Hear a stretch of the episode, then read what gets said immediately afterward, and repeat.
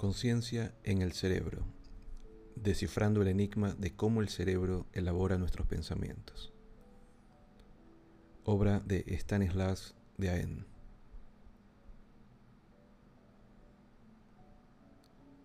Introducción. El material del que está hecho el pensamiento.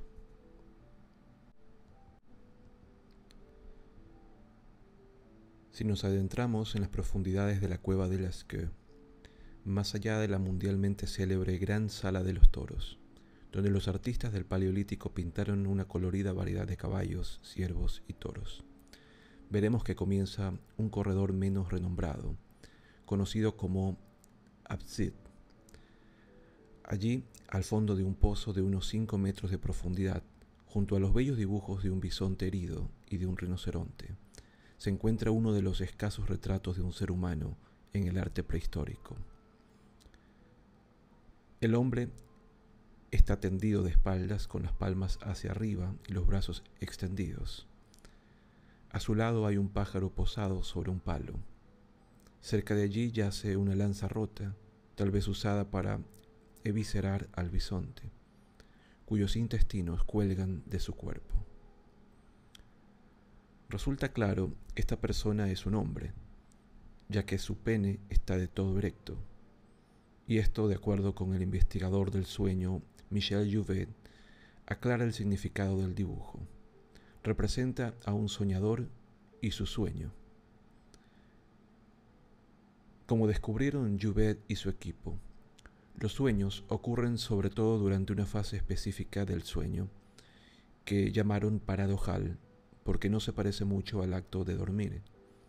Durante este periodo, el cerebro está casi tan activo como en la vigilia, y los ojos se mueven sin cesar de un lado al otro. En los varones esta fase siempre va acompañada por una fuerte erección, incluso cuando el sueño está desprovisto de contenido sexual. Si bien este extraño hecho psicológico se hizo conocido para la ciencia solo en el siglo XX, Jouvet observa con ingenio que nuestros ancestros lo habrían notado con facilidad. Y el pájaro parece la metáfora más natural del alma del soñador. Durante los sueños, la mente vuela a lugares lejanos y tiempos pasados, libre como un gorrión. Esta idea podría resultar antojadiza si no fuera por la notable recurrencia de las imágenes del sueño, los pájaros, las almas y las erecciones en el arte y los símbolos de todo tipo de culturas. En el antiguo Egipto, un pájaro con cabeza humana, muchas veces representado con un falo erecto, simbolizaba el Ba, el alma inmaterial. Se decía que dentro de cada ser humano moraba un Ba inmortal que luego de la muerte volaba para buscar el más allá.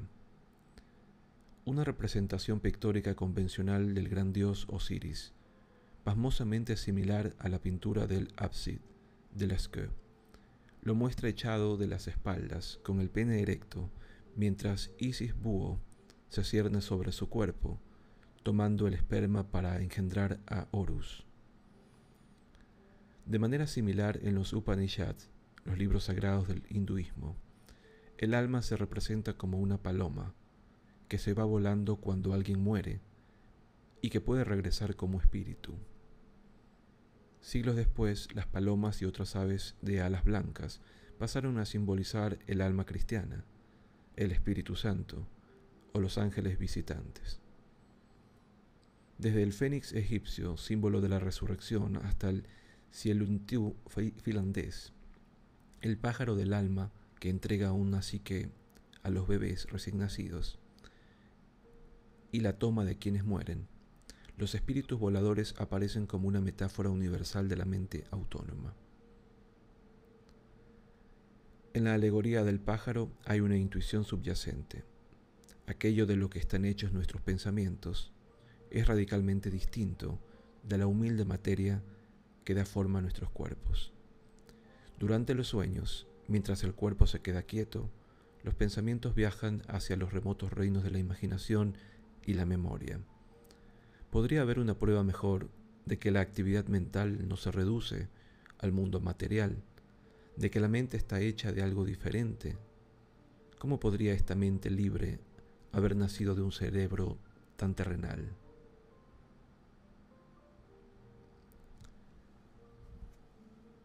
El desafío de Descartes.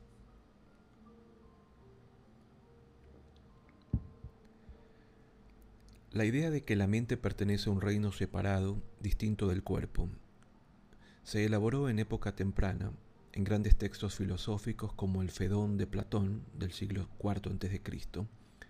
y la Suma Teológica de Tomás de Aquino, que vivió entre 1265, perdón, su obra se redactó entre 1265 a 1274. Se trata de un texto fundamental de la perspectiva cristiana del alma. Pero fue el filósofo francés René Descartes, entre 1596 y 1650, que transcurrió su vida, quien propuso lo que en la actualidad se conoce como dualismo, la tesis de que la mente consciente está hecha de una sustancia inmaterial que escapa a las leyes normales de la física. Burlarse de Descartes se ha puesto de moda en la neurociencia, luego de la publicación del bestseller El error de Descartes de Damasio del 94. Lo primero que hicieron muchos libros de textos contemporáneos sobre la conciencia fue fustigar al filósofo porque, según dicen, retrasó en muchos años la investigación de la neurociencia.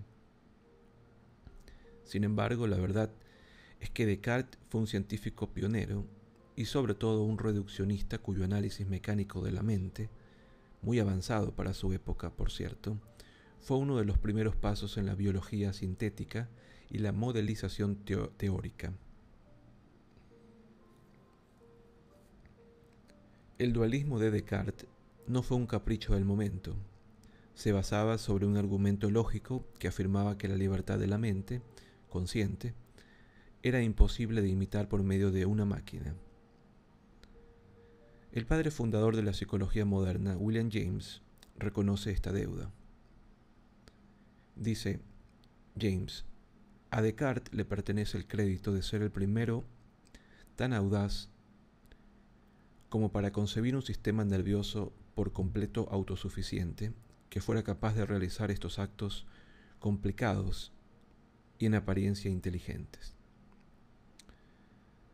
En efecto, en libros visionarios llamados Descripción del cuerpo humano, Las pasiones del alma y El Tratado del Hombre, Descartes presentó una perspectiva mecánica a ultranza del funcionamiento interno del cuerpo. Somos autómatas sofisticados, escribió este aguerrido filósofo. Nuestros cuerpos y nuestras mentes actúan tal como una colección de órganos, instrumentos musicales comparables a los instalados en las iglesias de su época, con fuertes bramidos que impulsan un fluido especial llamado espíritus animales hacia reservorios y luego a una amplia variedad de tubos, cuyas combinaciones generan todos los ritmos y la música de nuestras acciones.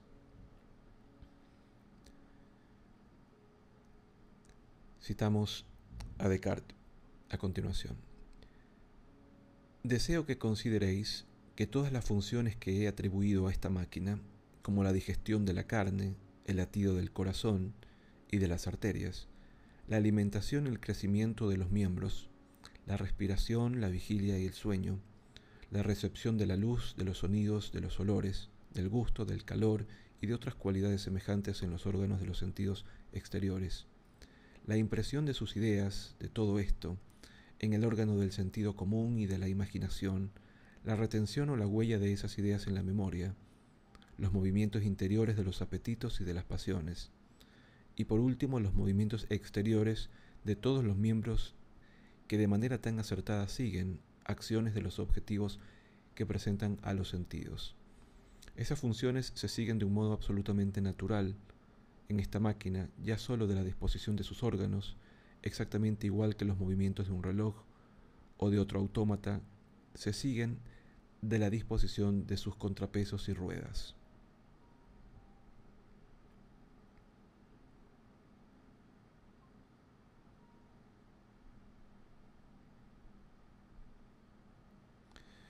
Para el cerebro hidráulico de Descartes no era difícil mover la mano hacia un objeto. Los rasgos visuales del objeto que impactaban en la superficie interna del ojo, activaban un conjunto específico de tubos. Más tarde, un sistema de toma de decisiones interno, situado en la glándula pineal, se inclinaba en determinada dirección. Eso provocaba que los espíritus fluyeran para causar con precisión el movimiento apropiado de las extremidades. La memoria equivalía al refuerzo selectivo de algunas de estas rutas una anticipación perspicaz de la idea contemporánea de que el aprendizaje depende de cambios en las conexiones cerebrales. Las neuronas que se activan juntas se conectan entre sí. Descartes incluso presentó un explícito modelo mecánico del sueño que definió como una presión reducida de los espíritus. Circulaba por todos los nervios cuando la fuente de espíritus animales era abundante. Y esta máquina presurizada, lista para responder a cualquier estimulación, funcionaba como un modelo preciso de estado de vigilia. Cuando la presión se reducía, haciendo que los espíritus del nivel más bajo fueran capaces de moverse solo por unos pocos filamentos, la persona se dormía.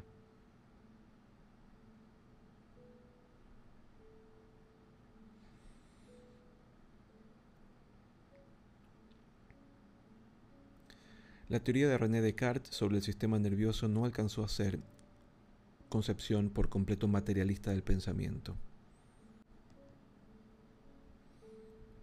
En el Tratado del Hombre, publicado de manera póstuma en 1664, Descartes anticipó que la visión y la acción podían resultar de una adecuada disposición de las conexiones entre el ojo, la glándula pineal, que está dentro del cerebro, y los músculos del brazo. Entendía la memoria como el refuerzo selectivo de esas rutas, como si uno hiciera agujeros en una tela. Incluso las fluctuaciones en la conciencia se podrían explicar por variaciones en la presión de los espíritus animales que movían la glándula pineal. La alta presión llevaba a la vigilia, la presión baja al sueño. A pesar de esta postura mecanicista, Descartes creía que la mente y el cuerpo estaban hechos de diferentes tipos de cosas que interactuaban a través de la glándula pineal. Descartes concluía con una lírica apelación al materialismo, lo que era bastante inesperado para la pluma del fundador del dualismo sustancial. De manera que, para explicar estas funciones, dice Descartes, no podemos concebir en ella ninguna alma vegetativa ni sensitiva, ni principio alguno de movimiento o vida, que no sea su sangre y sus espíritus agitados por el calor del fuego, que arde sin cesar en su corazón y cuya naturaleza no se distingue de todos los fuegos que están en los cuerpos inanimados. ¿Por qué afirma entonces Descartes que existe un alma inmaterial? Porque ya notó que su modelo mecánico no conseguía formular una solución materialista para las habilidades de nivel más alto de la mente humana. Dos importantes funciones mentales parecían estar siempre más allá de la capacidad de su máquina corpórea. La primera era la facultad de valerse del habla para referir los pensamientos. Descartes no concebía de qué modo una máquina podría alguna vez usar palabras ni otros signos disponiéndolos tal como nosotros lo hacemos para declarar a los demás, a los demás nuestros pensamientos. Los gritos involuntarios no planteaban un problema, ya que una máquina siempre podía configurarse para emitir sonidos específicos en respuesta a un estímulo específico. Pero ¿cómo podría una máquina responder una pregunta? ¿Cómo pueden realizar incluso los hombres menos capacitados? El razonamiento flexible era la segunda función mental problemática. Una máquina es un aparato fijo, que solo puede actuar de forma rígida, en virtud de la disposición de sus órganos. ¿Cómo podría ser que generara una variedad infinita de pensamientos? Debe ser moralmente imposible, concluía nuestro filósofo, que exista una máquina con una variedad de órganos dispuestas en forma tal que le permitiese actuar en todas las coyunturas de la vida, tal como nuestra razón nos hace actuar. Los desafíos que Descartes planteaba al materialismo todavía siguen en pie. ¿Cómo podría una máquina como el cerebro expresarse verbalmente con todas las sutilezas de la lengua humana y reflexionar sobre sus propios estados mentales? ¿Cómo tomaría decisiones racionales de modo flexible? Cualquier ciencia de la conciencia debe ocuparse de estos puntos clave.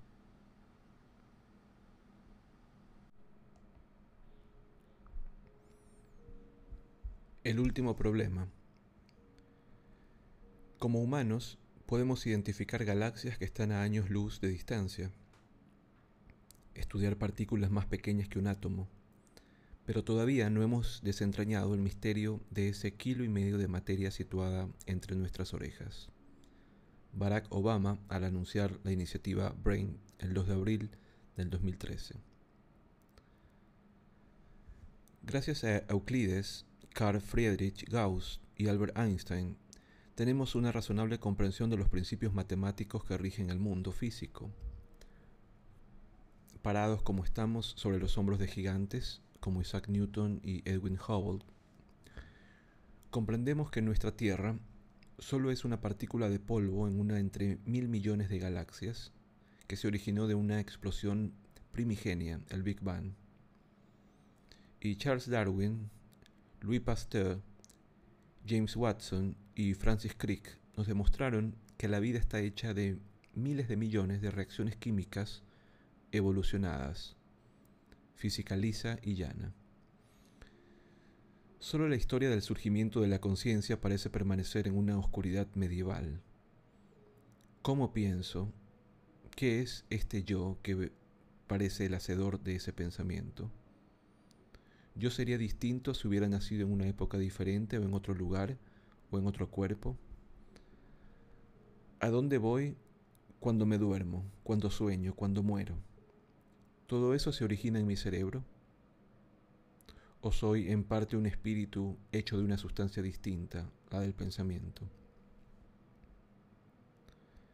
Estas acuciantes preguntas dejaron perplejas a muchas mentes brillantes cuando en 1580 el humanista francés Michel de Montaigne escribía uno de sus famosos ensayos, se lamentaba de no poder encontrar una coherencia en lo que los pensadores del pasado habían escrito sobre la naturaleza del alma.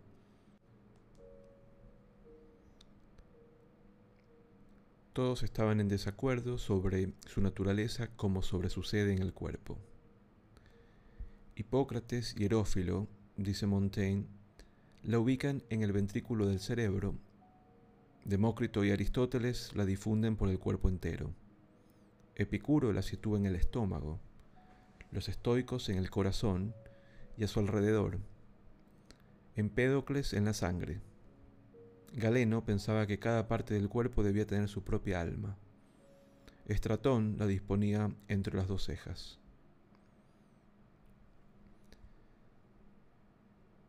Durante los siglos XIX y XX, el tema de la conciencia estaba fuera de las fronteras de la ciencia normal. Era un ámbito impreciso, mal definido, cuya subjetividad lo dejaba siempre lejos del alcance de la experimentación objetiva. Por muchos años, ningún investigador serio tocaría el problema. Especular acerca de la conciencia era un pasatiempo tolerable para el científico que envejecía. En su manual Introducción a la Psicología de 1962, George Miller, el padre fundador de la ciencia cognitiva, proponía una prohibición oficial. Citamos, La conciencia es una palabra desgastada por un millón de lenguas. Tal vez deberíamos prohibirla por una década o dos, hasta que podamos desarrollar términos más precisos para las distintas acepciones que actualmente la palabra conciencia torna opacas. Y así fue. En mi época de estudiante, a finales de la década de 1980, me sorprendió descubrir que durante las reuniones de laboratorio no teníamos permitido usar la dichosa palabra que empieza con C. Todos estudiábamos la conciencia de una manera u otra, por supuesto, cuando les pedíamos a los sujetos que categorizaran lo que habían visto o que formaran imágenes mentales en la oscuridad, pero esa palabra en sí seguía siendo un tabú. Ninguna publicación científica seria la usaba, Incluso cuando los investigadores proyectaban breves imágenes en el umbral de la percepción consciente de los participantes, no les importaba reportar si estos veían los estímulos o no. Con algunas importantes excepciones, por ejemplo, Posner y Snyder, Chalice, Marcel, Libet, Albert, Wright y Feinstein, Bisiak, Luzzati y Perani, Wertkrantz, Fritsch, entre otros. La sensación general era que usar la palabra conciencia no le agregaba ningún valor a la ciencia psicológica. En la emergente ciencia positiva de la cognición, las operaciones mentales iban a ser descritas solo en términos del procesamiento de la información y de su implementación molecular y neuronal. La conciencia estaba mal definida, era innecesaria y estaba de modé. Y luego, a finales de esa misma década de 1980, todo cambió. Hoy en día, el problema de la conciencia está a la vanguardia de la investigación neurocientífica. Es un campo fascinante, con sus propias sociedades científicas y revistas, y está comenzando a abordar los principales desafíos e interrogantes de Descartes, incluso el de cómo el cerebro genera una perspectiva subjetiva que podemos usar con flexibilidad y comunicar a otros. Este libro cuenta la historia de cómo cambiaron las cosas.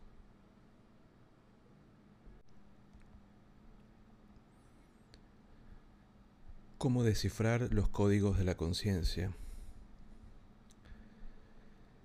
En los últimos 20 años, los campos de la ciencia cognitiva, la neurofisiología y las imágenes cerebrales tramaron un sólido embate empírico sobre la conciencia. Como resultado, el problema perdió su estatus especulativo y se convirtió en una tarea de ingenio experimental. En este libro reseñaré con gran detalle la estrategia que convirtió un misterio filosófico en un fenómeno de laboratorio. Tres ingredientes fundamentales posibilitaron esta transformación. La articulación de una mejor definición de la conciencia, el descubrimiento de que la conciencia se puede manipular de manera experimental y un nuevo respeto por los fenómenos subjetivos. La palabra conciencia, como la usamos en el habla de todos los días, está cargada de significados imprecisos que abarcan un amplio rango de fenómenos complejos.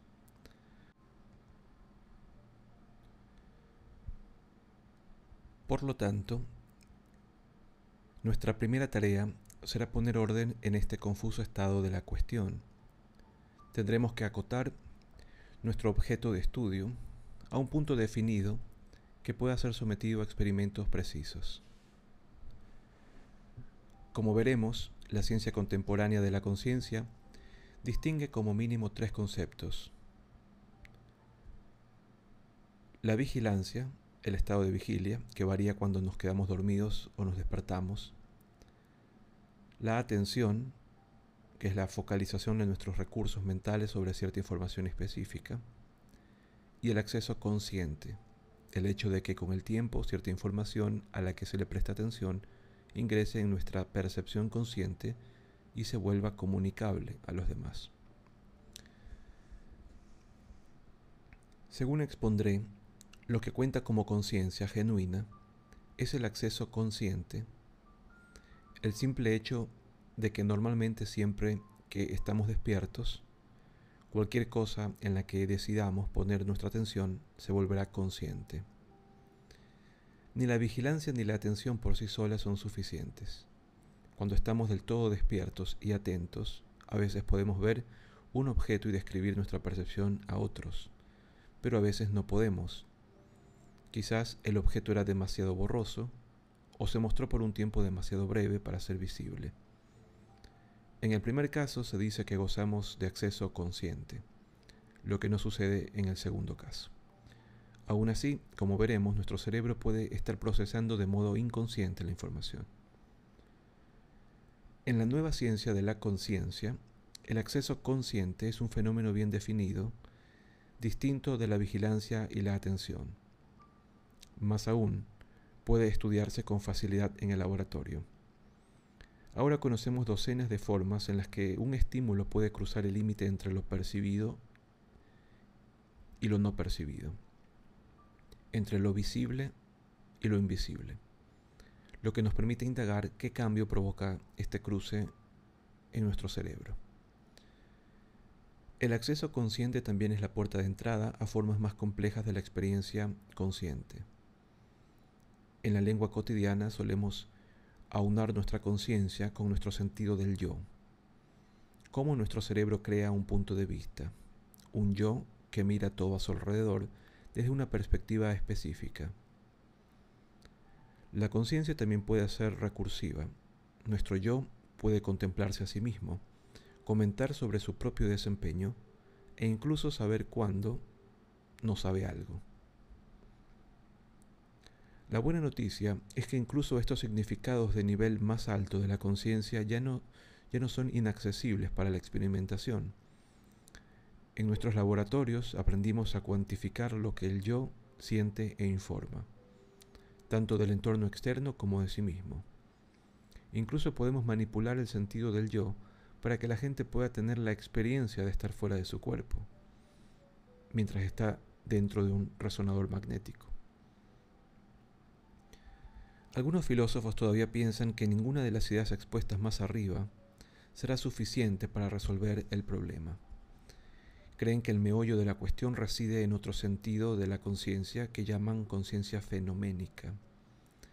El sentimiento intuitivo presente en todos nosotros de que nuestras experiencias internas poseen cualidades exclusivas, los qualia únicos, como la refinada agudeza del, del dolor de dientes o el inimitable verdor de una hoja fresca. Y aducen que estas cualidades internas nunca pueden reducirse a una descripción neuronal científica. Por naturaleza propia son personales y subjetivas, y por eso desafían cualquier comunicación verbal exhaustiva a otros.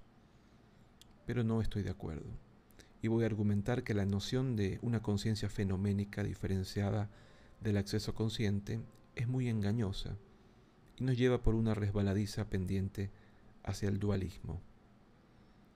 Deberíamos tomar como punto de partida lo más sencillo y estudiar en primer lugar el acceso consciente. Una vez que dejemos en claro cómo cualquier información sensorial puede acceder a nuestra mente y hacerse comunicable, desaparecerá ese problema que no logramos zanjar, el de nuestra experiencia inefables. Ver o no ver.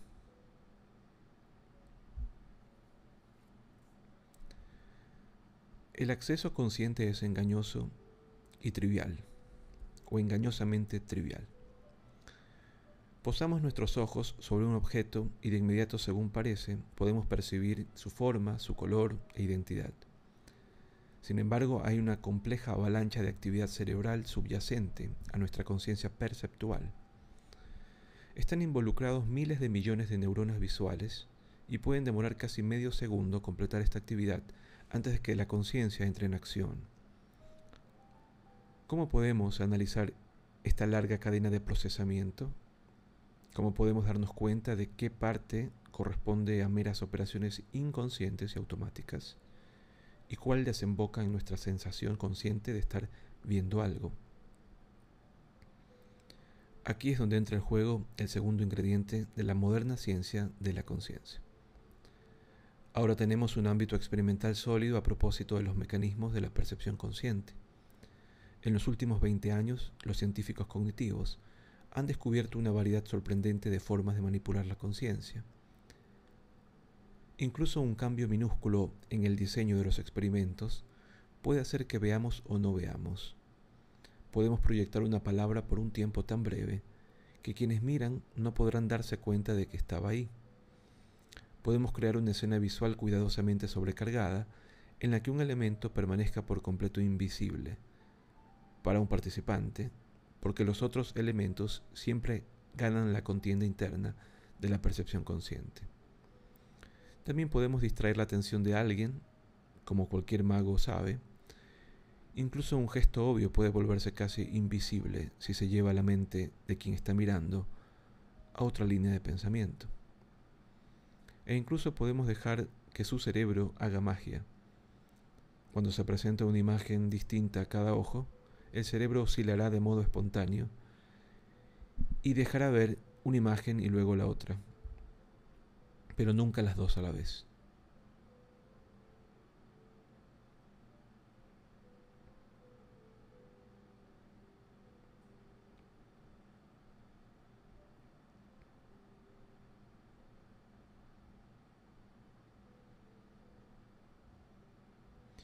La imagen percibida, aquella que resulta vencedora y accede a la conciencia, y la imagen perdedora, que desaparece en el olvido inconsciente, puede diferir mínimamente desde el punto de vista del input.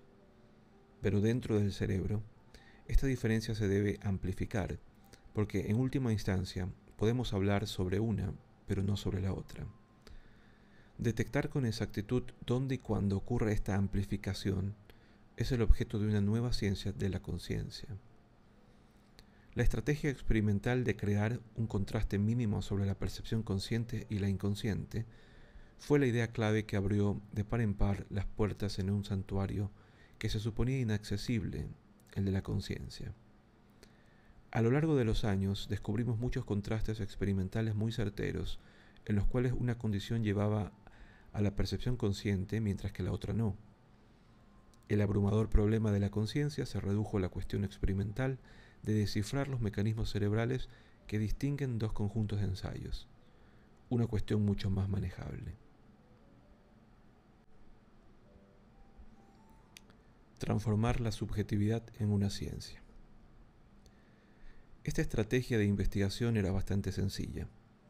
Sin embargo, dependía de un paso controversial, que por mi parte considero el tercer ingrediente clave para la nueva ciencia de la conciencia. Tomar en serio los reportes subjetivos. No era suficiente presentarles a las personas dos tipos de estímulos visuales. Como investigadores debíamos registrar con cuidado lo que pensaban de ellos. La introspección del participante era crucial definía el problema que buscábamos estudiar. Si el investigador podía ver una imagen pero el sujeto negaba verla, lo que contaba era la última respuesta. La imagen tenía que registrarse como invisible. Así, los psicólogos se vieron forzados a encontrar nuevas formas de monitorear la introspección subjetiva, con tanta precisión como fuera posible. Este énfasis en lo subjetivo ha sido una revolución para la psicología. A comienzos del siglo XX, los conductistas como John Watson habían expulsado de manera enfática la introspección de la ciencia de la psicología. Watson escribe lo siguiente en 1913. La psicología, como la ve conductista, es una rama experimental puramente objetiva de la ciencia natural. Su mera teórica es la predicción y el control del comportamiento. La introspección no es una parte esencial de sus métodos, y el valor científico de sus datos no depende de la disposición con la que se presenten la interpretación en términos de conciencia. Si bien con el paso del tiempo el conductismo en sí mismo también resultó rechazado, dejó una marca duradera a lo largo del siglo XX, en el campo de la psicología, cualquier recurso a la introspección continuó siendo en gran medida sospechoso. Sin embargo, argumentaré que esta posición dogmática está por completo errada. Mezcla dos cosas distintas, la introspección como método de investigación y la introspección en tanto datos brutos. Como método de investigación no se puede confiar en ella. Obviamente no podemos depender de que inocentes sujetos humanos nos cuenten cómo funciona su mente. Si no, nuestra ciencia sería demasiado fácil. Y no deberíamos tomar sus experiencias subjetivas de manera demasiado literal, como cuando dicen haber tenido una experiencia fuera de su cuerpo y haber volado hasta el techo, o haberse encontrado en un sueño con su abuela muerta. Pero en cierto sentido se debe confiar incluso en introspecciones tan extrañas como estas, a no ser que el sujeto esté mintiendo, corresponden a eventos mentales genuinos que imploran una explicación. La perspectiva correcta es pensar en los reportes subjetivos como datos brutos. Una persona que dice haber tenido una experiencia extracorpórea siente en verdad que es arrastrada hasta el techo, y no tendremos ciencia de la conciencia a menos que nos preguntemos con seriedad por qué ocurre este tipo de sentimientos. De hecho, la nueva ciencia de la conciencia hace un uso enorme de fenómenos puramente subjetivos, como las ilusiones ópticas, las imágenes que se perciben de manera incorrecta, los delirios psiquiátricos y otros productos de la imaginación. Solo estos eventos nos permiten diferenciar la estimulación física objetiva de la percepción subjetiva y así buscar correlatos cerebrales de lo último, más que de lo primero.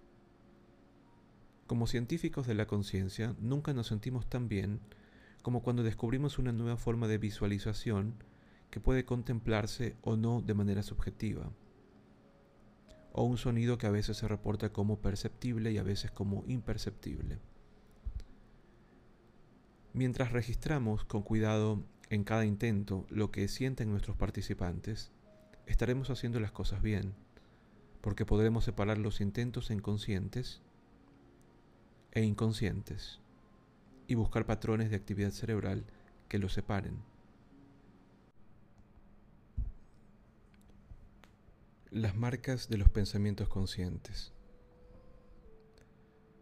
Estos tres ingredientes, enfocarse en el acceso consciente, manipular la percepción consciente y registrar con cuidado la introspección, transformaron el estudio de la conciencia y lo convirtieron en una ciencia experimental normal. Podemos investigar hasta qué punto una imagen que la gente dice no haber visto, de hecho, sí se procesa en el cerebro. Como descubriremos, una asombrosa cantidad de procesamiento se realiza por debajo de la superficie de nuestra mente consciente. La investigación que utiliza imágenes subliminales ha provisto una plataforma sólida para estudiar los mecanismos cerebrales de la experiencia consciente.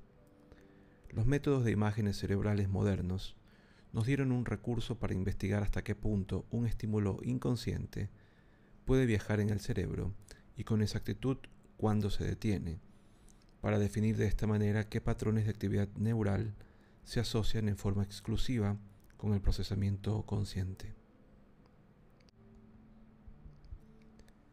Desde hace ya 15 años, mi equipo de investigación utiliza todas las herramientas que están a su disposición, desde resonancia magnética funcional hasta el electroencefalograma y la magnetoencefalografía, e incluso la inserción de electrodos intracraneales en las profundidades del encéfalo para intentar identificar la base cerebral de la conciencia.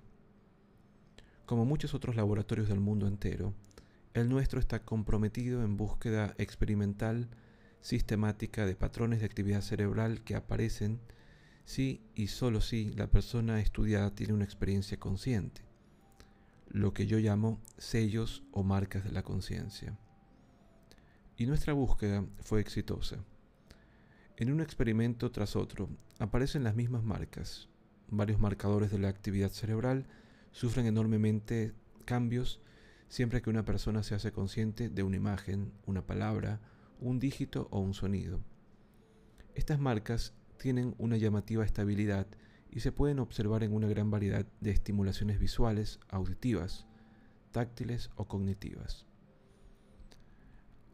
Haber logrado el descubrimiento empírico de las marcas reproducibles de la conciencia, presentes en todos los cerebros humanos, solo es el primer paso. Necesitamos trabajar en la faceta teórica también. ¿Cómo se originan estas marcas? ¿Por qué indizan un cerebro consciente? Hoy ningún científico puede jactarse de haber resuelto estos problemas, pero sí tenemos algunas hipótesis fuertes y testeables. Mis colaboradores y yo hemos elaborado una teoría que denominamos espacio de trabajo neuronal global. proponemos que la conciencia es la comunicación global de información en el cerebro. Surge de una red neuronal cuya razón de ser es compartir información pertinente de manera global por todo el cerebro. Con acierto, el filósofo Daniel Dennett llama a esta idea fama en el cerebro. Gracias al espacio de trabajo neuronal global, podemos tener en mente durante tanto tiempo como queramos cualquier idea que nos impacte con fuerza y asegurarnos de que se incorpore en nuestros planes futuros, cualesquiera sean estos. De este modo, la conciencia se adjudica un rol preciso en la economía computacional del cerebro. Selecciona, amplifica y propaga los pensamientos relevantes.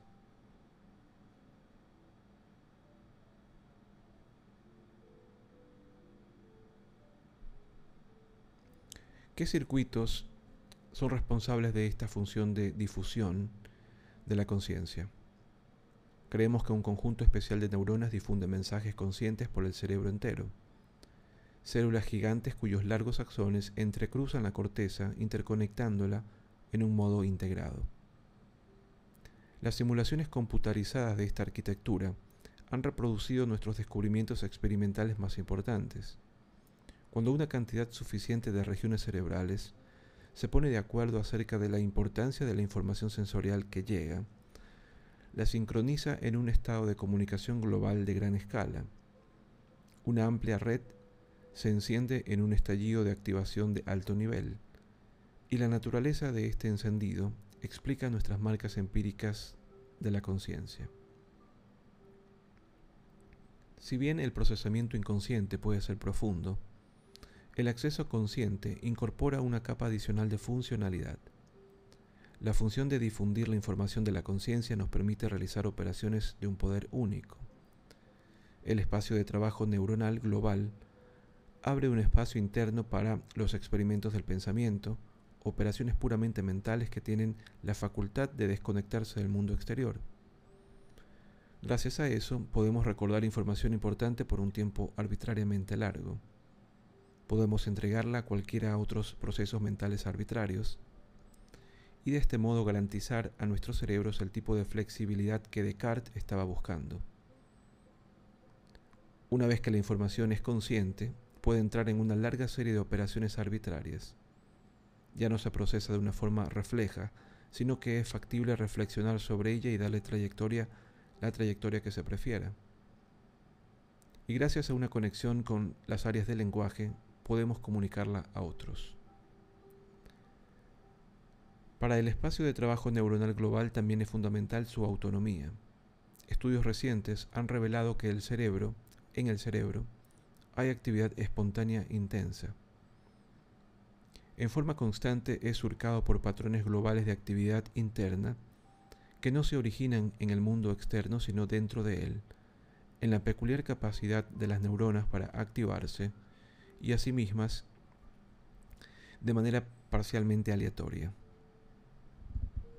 Como resultado, y en sentido bastante opuesto a la metáfora del órgano de Descartes, nuestro espacio de trabajo neuronal global no opera como input-output, a la espera de ser estimulado antes de producir sus outputs.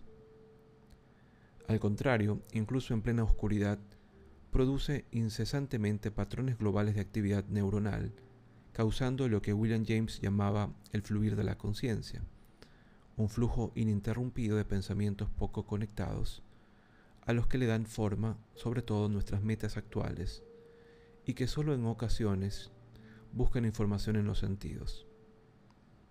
René Descartes no podría haber imaginado una máquina de este tipo, en que las intenciones, los pensamientos y los planes aparecen sin cesar para dar forma a nuestro comportamiento. El resultado, argumento, es una máquina con libre elección que resuelve el desafío de Descartes y comienza a verse como un buen modelo de la conciencia. Sobre el futuro de la conciencia. Lo que comprendemos de la conciencia todavía es rudimentario. ¿Qué nos depara el futuro? Al final de este libro volveremos a las preguntas filosóficas profundas, pero con mejores respuestas científicas. Allí sostendré que nuestra creciente comprensión de la conciencia nos ayudará a resolver algunos de los interrogantes más trascendentales sobre nosotros y también a enfrentar decisiones sociales difíciles e incluso a desarrollar nuevas tecnologías que imiten el poder computacional de la mente humana. Por supuesto, todavía falta identificar con precisión muchos detalles, pero la ciencia de la conciencia ya es más que una mera hipótesis. Las explicaciones médicas ahora están a nuestro alcance.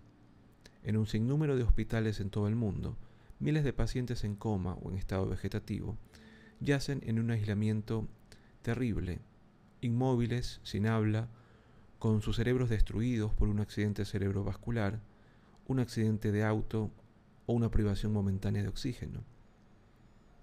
¿Alguna vez recuperarán la conciencia? Es posible que algunos de ellos ya estén conscientes, pero por completo encerrados en sí mismos e imposibilitados de hacérnoslo saber. Podemos ayudarlos si hacemos que nuestros estudios de imágenes cerebrales se conviertan en un monitor en tiempo real de la experiencia consciente. Mi laboratorio actualmente diseña nuevas evaluaciones poderosas que comiencen a decirnos de modo fiable si una persona está consciente o no. El hecho de que tengamos a disposición marcas objetivas de la conciencia ya está ayudando a los servicios hospitalarios de todo el mundo que atienden pacientes en coma y pronto mostrará si y cuándo nuestros bebés son conscientes. Si bien las ciencias nunca convertirán un es en un debería, estoy convencido de que tomaremos mejores decisiones éticas una vez que lograremos averiguar y determinar objetivamente si los sentimientos subjetivos están presentes en los pacientes o en los niños otra aplicación fascinante de la ciencia de la conciencia involucra las tecnologías informáticas.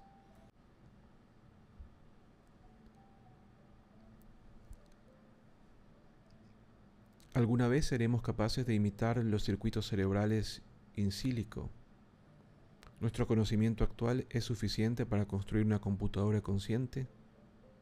Si no, ¿qué sería necesario para que esto ocurriera?